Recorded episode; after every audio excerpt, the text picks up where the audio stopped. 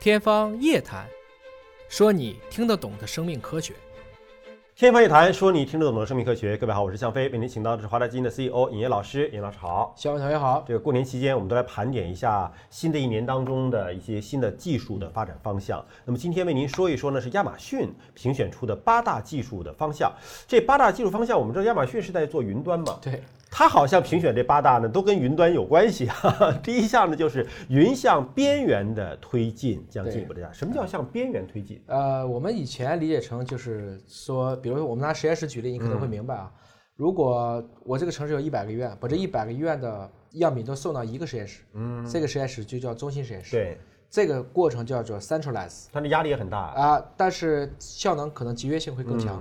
那么慢慢的这一百个医院里面，可能都想自己干，每个都有自己谁？啊、这个就叫 decentralize 去中心化。哦嗯我们往去中心化的过程理解成就是边缘化的过程。所以他讲的是从一个集中的云要到一个分布云上去。嗯我只把边缘这一点点做智能，这样的话就可以加速这个反应的时间。嗯或从人类的角度来理解呢，你比如说我拿火烧你的手指头，你立马就缩起来了。嗯对嗯这是边缘计算。但是如果我在你手上写个张字儿，你看了。你要做大脑反应，这就是中心计算。哦这么讲明白了吗？他讲的就是边缘计算会普及。实际上就是一个去中心化的过程了。啊，或者说是把没有必要回到中心化的过程变得更加的高效和节能嗯化，那么第二点呢，是机器学习从云端延伸到边缘，一样的也是一个到边缘，也是一样的意思就是机器学习也是要向下拓展。向下拓展，就在那个局部形成一个循环智能。你比如说我们弹钢琴，弹到很多的时候，有的时候是肌肉记忆，对这是边缘智能。对，但是记住这个谱子怎么去弹，能够表现，这是中心智这是能中心。这两个东西是要一起去合在一要起。配合起来的。对，还有图像、视频和音频的表达将会超过文字。那我太相信了。那么这一点其实就是跟他自己的云端计算没有关系，它是对一个未来信息获取的一种呃趋向的一种判断啊。嗯其实还是有关系，是因为它的云网端的能力都大它幅支提持这个嗯了。高，它四 G、五 G 它支持这个，没有基础设施之前，你讨论应用是没有用的啊。但在中国呢，因为这种 IT 技术啊，包括 5G 的应用发展是相对比较快的，我们已经切身的感受到了，现在大家对于这种短视频，包括音频的这种获取。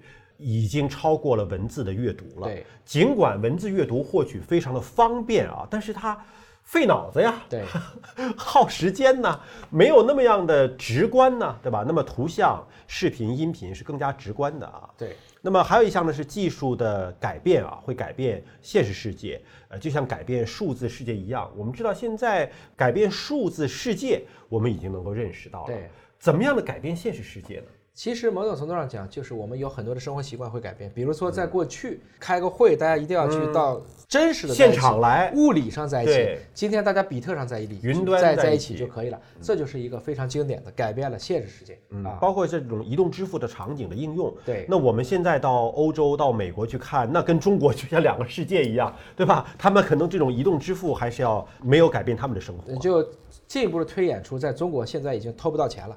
所以嗯我们的骗子们都改电信诈骗、 网络诈骗，所以确实诈骗业也产生了一个升级很换大代的了是吧没错啊，远程学习在教育当中会争得一席之地，这个我们在疫情期间其实感受是非常的明显是的啊，包括很多海外的高校，因为疫情的关系，不能够让学生回去了，也都改成了这种云端的网络的授课了。嗯，其这个嗯实这可能也是个好事儿，这个还是在西方，应该说包括当年的可汗大学，嗯等等，包括这个非常多的一些知名的高校，都把自己的线上授课做得很好。因为你毕竟想进入这个学校是很难的，但是我能听到你一样老师讲课，你只是少了一个互动和交流的机会，但获取知识这个层次其实是一样的。因呃因为我曾经给一些高校的学生做过云端讲课哈、我的一个切身感受，我作为一个讲授者的一个切身的感受是，当我看不到学生的眼神的时候，我的那个交流感就一下子缺失了。是相当于网络讲课和线上讲课是一个两个完全不同的技能。对你如果想在网络讲课上成为一个成功的讲师，你可能要重新训练自己的那种讲课的呃技啊，你能们。主持人还没这个本事吗？嗯 要要重新训练一下 OK，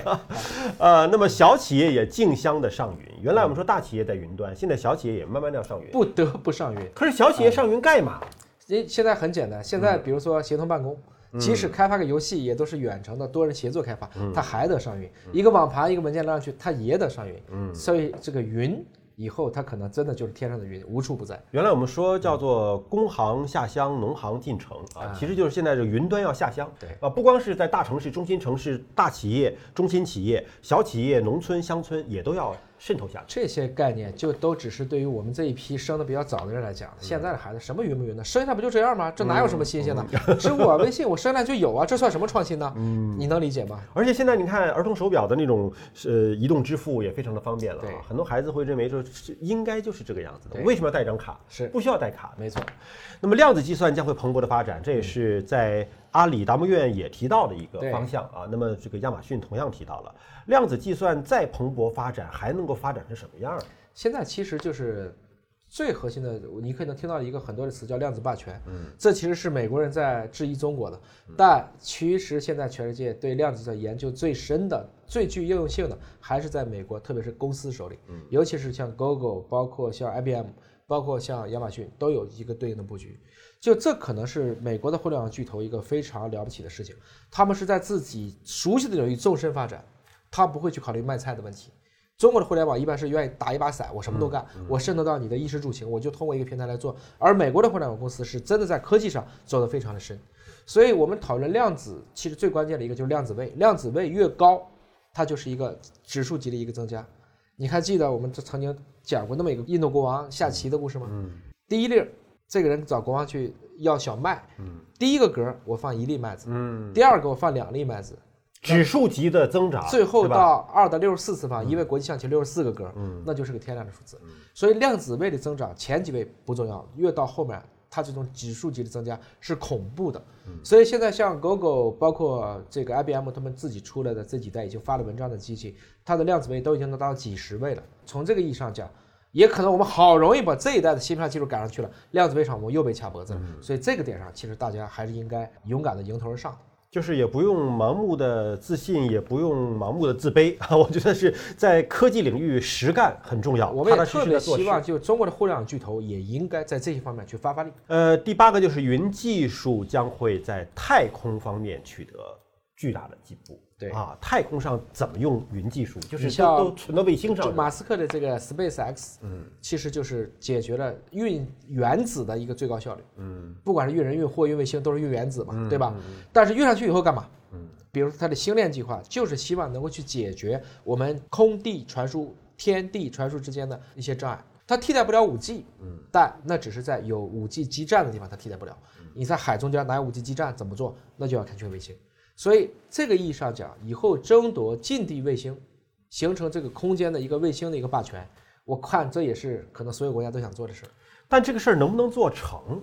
我记得是当年摩托罗拉就有过一个叫什么一星嗯一星计划，对吧？我就是发射多少颗卫星，然后把这个全球信号都覆盖掉。对，摩托罗拉倒了呀，是 把手机业务卖给联想了呀。那那那马斯克想做的事儿也很多，对这个事儿能不能做成？哎，这个事情呢，我认为它做成的可能性还是比较大的。嗯，一个是说，在做一星的时候，当时所有的通信的基础基站都不支持，嗯，或者应用是有限的，仅仅就是个卫星电话。而今天马斯克的这个作用，虽然在比如城市里它可能干不过中国的五 G，但是它在无人区。在海洋，毕竟全世界有七十的都是被水去覆盖的，它应该是有自己的自己的一席之地的可。是我们现在有海事卫星啊，通过这种卫星电话不就做这个事儿吗？呃覆盖不够，它的覆盖要非常非常的密，嗯它保证所有的点上都能够进行同步和实时的一个一个共享。嗯举个例子，就比如说我们现在做量子通信，我们也知道了最近的这个，比如说墨子号嗯啊，它其实可以远距离传一个光信号到地上这个接收站，这两个东西要对上，这可能这一圈儿地球绕一圈儿就这一次机会。嗯那怎么才能保证我都能够实时去共享呢？我得把几乎怎么转它都有卫星。布点都要布呃啊要点布的密，但布的足够多的时候也很麻烦，那天上都是卫星，嗯，我们会不会就造成很多的太空垃圾？嗯，这是另外的问题了。好，感谢你关注今天节目，下期节目时间我们再会。